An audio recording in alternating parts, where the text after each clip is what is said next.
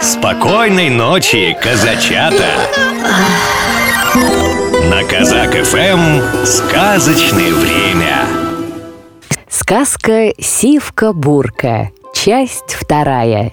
Иванушка на сивке-бурке верхом прыгнул к высокому терему царевны и чуть было не достал заветный перстень с ее руки – Примчался Иванушка в чистое поле, соскочил с коня, влез ему в левое ухо, а в правое вылез и стал по-прежнему Иванушкой-дурачком.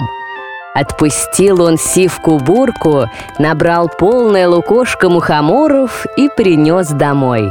Смотрите, какие грибки я хорошие нашел! Рассердились братнины жены на Иванушку и давай его ругать. Какие ты, дурень, грибы принес! Фу, только тебе их одному и есть! Усмехнулся Иванушка, забрался на печь и сидит. Тем временем воротились домой братья и рассказывают женам, что они в городе видели. Ну, хозяйки, какой молодец к царю приезжал! Такого мы сроду не видывали Не, не видывали Да, до царевны только три бревна не допрыгнул А, три бревна? А Иванушка лежит на печи да посмеивается Братцы родные, а не я ли это там был? Да куда тебе, дурню? Сиди уже на печи Мух лови На другой день старшие братья снова в город поехали, а Иванушка взял лукошко и пошел за грибами. Вышел в чистое поле, в широкое раздолье, лукошко бросил, а сам свистнул молодецким посвистом, гаркнул богатырским покриком. Сивка-бурка! Вещая каурка! Стань передо мной, как лист Конь бежит, земля дрожит, из ушей дым столбом валит, из ноздрей пламя пышет. Прибежал и стал перед Иванушкой, как вкопанный. Влез Иванушка сивки-бурки в правое ухо, в левое вылез и стал молодец молодцом. Вскочил он на коня и поскакал ко двору. Видит, на площади народу еще больше прежнего – все на царевну любуются, а скакать никто не думает. Боятся шею себе сломать. Ударил тут Иванушка своего коня по крутым бокам. Заржал сивка-бурка, прыгнул, только на два бревна до окна царевны не достал. Поворотил Иванушка сивку и ускакал. Видели, откуда прискакал, да не видели, куда ускакал. А Иванушка уже в чистом поле – Отпустил сивку-борку, а сам пошел домой. Сел он на печь, сидит и дожидается братьев. Приезжают братья домой и рассказывают. Ну, хозяйки, тот же молодец опять приезжал Не допрыгнул до царевны только два бревна А Иванушка им и говорит. Братцы, а не я ли там был? Да сиди, уже, дурень, дурень помалкивай на третий день братья снова собираются ехать, а Иванушка им и говорит. Братцы! Ну хоть в этот раз дайте мне хотя бы какую-нибудь, хотя бы плохонькую лошадку. Я с вами поеду. Сиди, дурень, дома. Только тебя там и не хватало. И умчались в город. Иванушка вышел в чистое поле, в широкое раздолье, свистнул молодецким посвистом, гаркнул богатырским покриком. Сивка-бурка! Вещая каурка! Стань передо мной, как лист перед травой!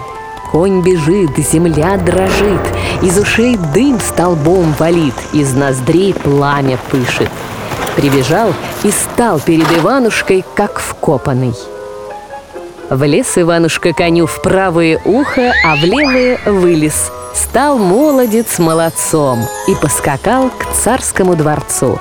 Прискакал Иванушка к высокому терему, стегнул сивку-бурку плеткой, заржал конь пуще прежнего, ударил о землю копытами, прыгнул и доскочил до окна.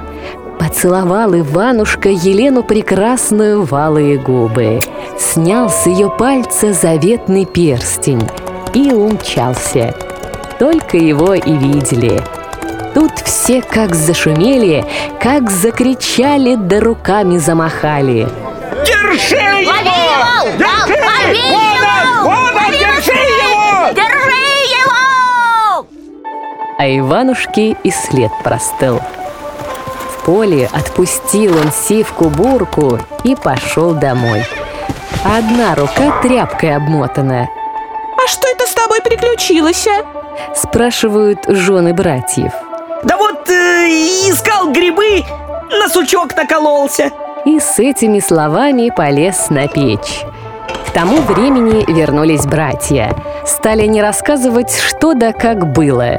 Ну, хозяйки, тот молодец опять в этот раз был Да как скакнул, что до царевны допрыгнул И перстень с ее пальца снял А Иванушка сидит на печке, да знай свое. Послушайте, братцы, а не я ли это там был? Да сиди ты уже, дурень, не болтай зря Ага, он это был! Тут Иванушке захотелось на драгоценный перстень царевны взглянуть. Как размотал он тряпку, так вся изба и засияла. А ну перестань, дурень, с огнем баловать А то еще избу сожжешь Пора его совсем из дому прогнать Ничего им Иванушка не ответил, а перстень снова тряпкой обвязал. Через три дня царь снова клич кликнул, чтобы весь народ, сколько ни есть в царстве, собрался к нему на пир, и чтобы никто не смел дома оставаться. А кто царским пиром побрезгает, тому голову с плеч долой. Нечего делать. Отправились братья на пир, повезли с собой и Иванушку-дурачка. Приехали, уселись за столы дубовые, за скатерти узорчатые, пьют, едят да разговаривают. А Иванушка забрался за печку в уголок и сидит там. Ходит Елена Прекрасная, почует гостей. Каждому подносит вина да меду, а сама смотрит, нет ли у кого на руке ее перстенька заветного. У кого перстень на руке, тот и жених ее. Только ни у кого перстня не видно. Обошла она всех, подходит к последнему, к Иванушке. А он за печкой сидит, одежонка на нем худая, лаптишки рваные, одна рука тряпкой обвязанная. Братья глядят и думают. Ишь ты, царевна, нашему-то Ивашке вина подносит Точно А Елена Прекрасная подала Иванушке стакан вина и спрашивает. Почему это у тебя, молодец, рука обвязана? Ходил в лес по грибы царевна и на сук накололся.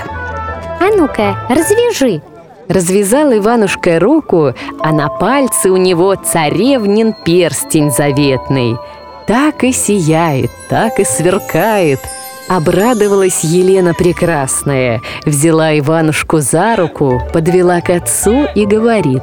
Вот, батюшка, мой жених нашелся Умыли Иванушку, причесали, одели, и стал он не Иванушкой-дурачком, а молодец молодцом. Прямо не узнаешь. Тут ждать да рассуждать не стали, веселым перком да за свадебку. Тут и сказки конец. А теперь, малыш, пора ложиться спать.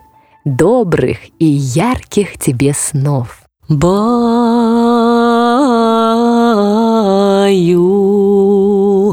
баюшки, баю, в Аданском, в краю. Солнце,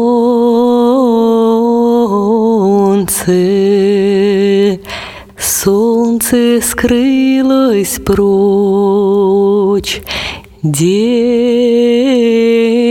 угас, и настала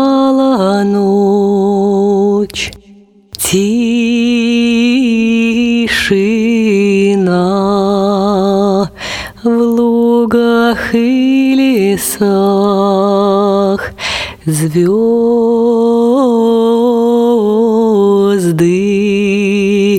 ходят в небесах И дудеть